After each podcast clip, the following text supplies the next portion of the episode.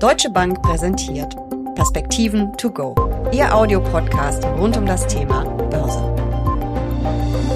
Die Immobilienpreise kannten in den vergangenen Jahren scheinbar nur eine Richtung. Aufwärts. Nun mehren sich mahnende Stimmen. Ist ein Ende des Zyklus wahrscheinlich?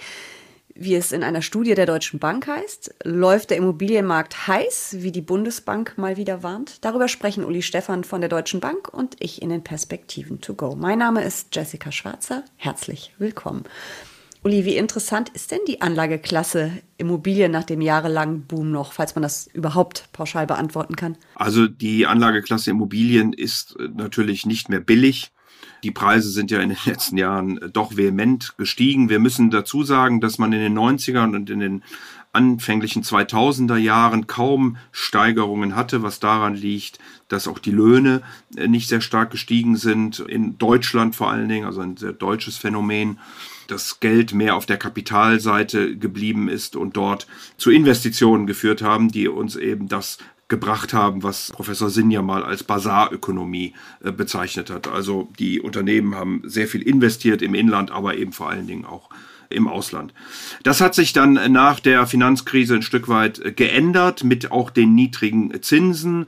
Lohnsteigerungen sind Immobilien deutlich interessanter geworden. Sie sind zum Teil ja zweistellig äh, gewachsen, also die Preise angestiegen und wir haben mittlerweile Preise erreicht, die im Mittel doch schon sehr ordentlich sind. Vor allen Dingen muss man auch immer wieder sagen, in den Regionen, wo eben alle hinwollen, nämlich vor allen Dingen in den Ballungszentren, in den Innenstädten. Aber es fängt auch an, in Randgebieten mittlerweile teurer zu werden und Insofern muss man politisch sicherlich überlegen, wie man mit dem Phänomen umgehen kann und wie man eine Gesamtlösung äh, daraus machen kann. Das Bleibt die Anlageklasse denn interessant oder eher nicht mehr? Da wollte ich gerade drauf äh, zukommen. äh, äh, Jessica, du weißt ja, meine Antworten sind nie so ganz kurz, aber der Rheinländer, der nicht redet, ist tot. Also mhm. insofern musste ich ein, ein wenig ausholen. Ja, das kommt natürlich immer auf das einzelne Objekt an. Also ich glaube, dass nach wie vor natürlich Immobilien noch interessant sein äh, können. Die Nachfrage ist ja nach wie vor auch vorhanden, aber es kommt eben sehr stark auf die Lage an, auf die Ausstattung äh, und so weiter und so fort. Und deswegen muss man da eigentlich Objekt für Objekt äh, angucken. In der Breite muss man sagen, haben wir mittlerweile schon sehr ordentliche äh, Preise erreicht. Und das sagen ja auch viele Analysten und selbst die Bundesbank spricht ja da äh, durchaus nicht mehr von sehr günstigen Bedingungen am Immobilienmarkt. Und natürlich muss ich als Anleger auch entscheiden, gerade wenn es um Wohnimmobilien geht, ob ich ähm, eine selbstgenutzte Immobilie erwerben möchte oder ob ich sie vermieten will. Das ist ja auch entscheidend für meine Rendite, für das, was ich von der Steuer absetzen kann. Ja, natürlich. Eine selbstgenutzte Immobilie ist sicherlich immer näher an der Liebhaberei als am Renditeobjekt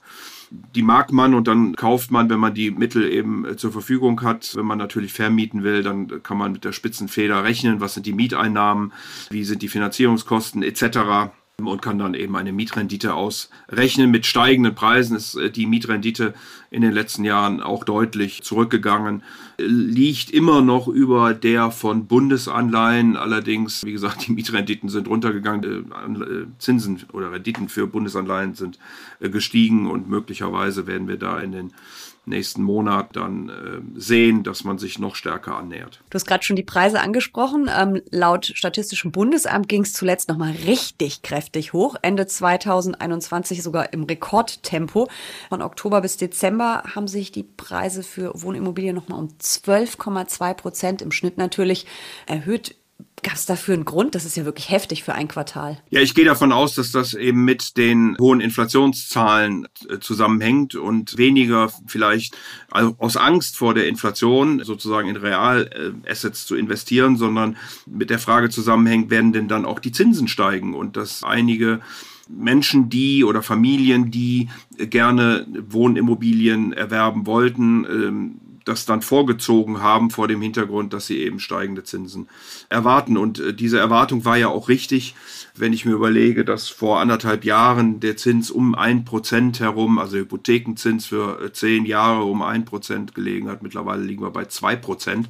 Also das ist natürlich schon ein ganz erheblicher anstieg. Und bei den hohen Preisen werden ja die wenigsten eine Immobilie aus der Portokasse bezahlen äh, können, sondern werden eben äh, Kredite, Hypotheken aufnehmen müssen und dann fallen diese Kosten an.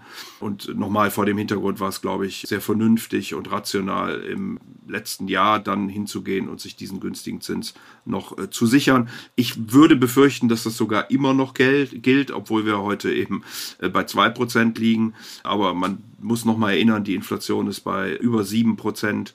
Wir haben steigende Energiepreise, die wahrscheinlich noch einige Zeit auf hohem Niveau bleiben. Wir haben mittlerweile auch steigende Nahrungsmittelpreise. In der Breite des Warenkorbes steigen die Preise. Wir haben gerade bei großen Einzelhandelsketten ge gelernt, dass die Preise stark äh, angehoben werden. Und insofern würde es mich auch nicht verwundern, wenn die Europäische Zentralbank etwas restriktiver wird und damit natürlich auch dann die Kreditzinsen, auch die Hypothekenzinsen weiter steigen. Glaubst du denn, dass diese steigenden Finanzierungskosten die Nachfrage nach Häusern und Wohnungen dämpfen wird?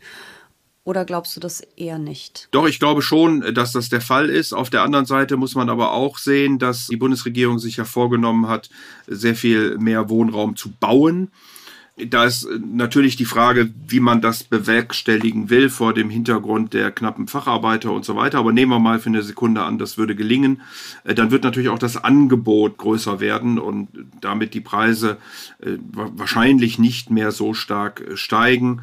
Aber das müsste man dann eben gucken, wie äh, diese Bewegungen sind. Der Zins dürfte äh, früher und schneller steigen, als die Preise dann vielleicht nicht mehr so stark äh, steigen. Dass sie runterkommen, glaube ich noch nicht so sehr.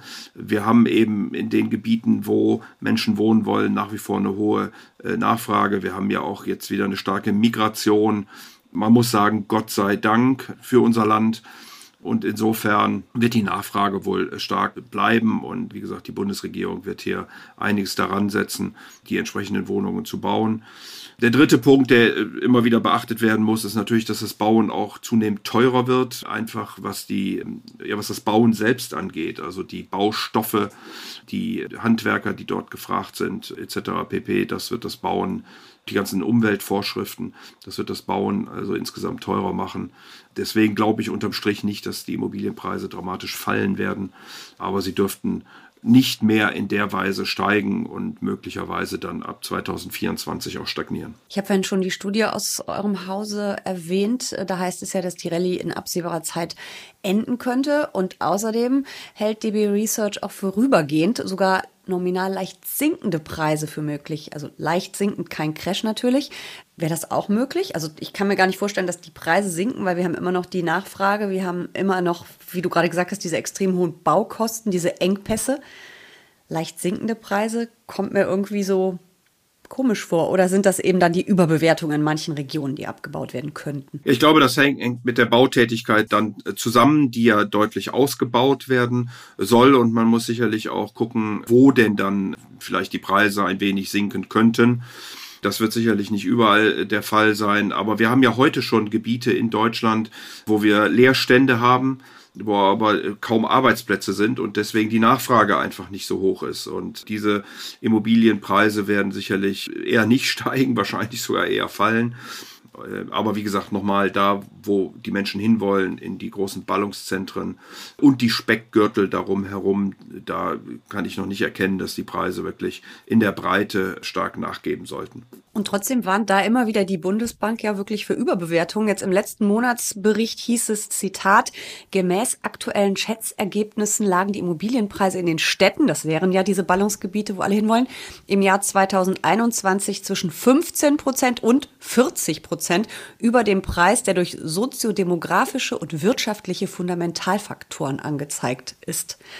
Das ist aber schon eine deutliche Überbewertung. Ja, absolut. Und äh, hier wird äh, sicherlich dann der Preis einer Immobilie in Relation äh, zu den Finanzierungskosten beziehungsweise zu den verfügbaren Einkommen äh, gestellt. Die Finanzierungskosten werden eher steigen. Insofern werden also relativ gesehen diese Immobilien dann noch teurer werden, wenn die, äh, wenn die Preise nicht runterkommen. Die Einkommen da werden wir sehen, bisher sind die Gewerkschaften zumindest in Deutschland noch äh, relativ moderat, aber die großen Runden stehen dann im Herbst an, ob wir hier ähm, entsprechende Lohnsteigerungen sehen werden und damit die Erschwinglichkeit von Immobilien für die Menschen wieder attraktiver wird. Aber es wird wahrscheinlich, wie ich das vorhin schon gesagt habe, Jessica nicht ohne Kredit gehen bei den aller, allermeisten. Und da muss, muss man sich wohl auf höhere Kosten äh, einstellen. Und das dürfte dann natürlich auch die Nachfrage ein Stück weit dämpfen weil eben man hier mit spitzer Feder rechnen muss und äh, sich dann sehr genau überlegen muss, ob man die Kreditzinsen, die Hypothekenzinsen denn stemmen kann. Was heißt das für mich als Anlegerin? Ist die Anlageklasse, das hatten wir vorhin schon mal, es bleibt natürlich interessant und ist eine wichtige Anlageklasse, aber würde ich dann vielleicht eher sagen, Wohnimmobilien sind vielleicht im Augenblick nicht das tollste Anlageobjekt. Vielleicht schaue ich mich doch noch mal woanders an, um Logistik, Einzelhandel, Büro. Es gibt ja noch jede Menge andere ähm, Anlageklassen unterhalb der Anlageklasse Immobilien. Ähm, was würdest du tun? Ja, ich würde natürlich mich weiter für Immobilien interessieren. Man muss äh, aber mit sehr spitzer Feder dann rechnen, wenn man sie als Renditeobjekt erwerben möchte. Ich glaube, Wohnimmobilien da, wo es Sinn macht, kann man das nach wie vor tun. Logistik wird nach wie vor ausgebaut werden. Hotels, glaube ich, auch werden zurückkommen. Vielleicht gibt es ein paar weniger Business-Hotels in Zukunft. Büros, da haben wir ja einen säkularen Trend hin zu ähm, einer Wissensdienstleistungsgesellschaft. Deswegen würde ich auch Büros nicht unbedingt abschreiben. Probleme kriegen möglicherweise Einzelhandelslagen. Wir sehen das ja jetzt schon auch aufgrund der Konflikte in der Ukraine des Krieges, dass äh, vor allen Dingen der Einzelhandel äh, darunter leidet, weil die Preise eben so stark steigen und das hilft natürlich dann am Ende nicht. Viele Menschen werden auf Angebote im Internet ausweichen. Von daher bliebe ich dabei, was wir auch schon mal hier diskutiert haben, dass wahrscheinlich die Einzelhandelslagen nach wie vor eine, eine schwierige Immobilienart sind, die ich nicht wirklich präferieren würde. Mhm. Aber insgesamt bleibt die Immobilie eine spannende Anlageklasse. Vielen Dank für diese Perspektiven to go. Sehr gern, Jessica.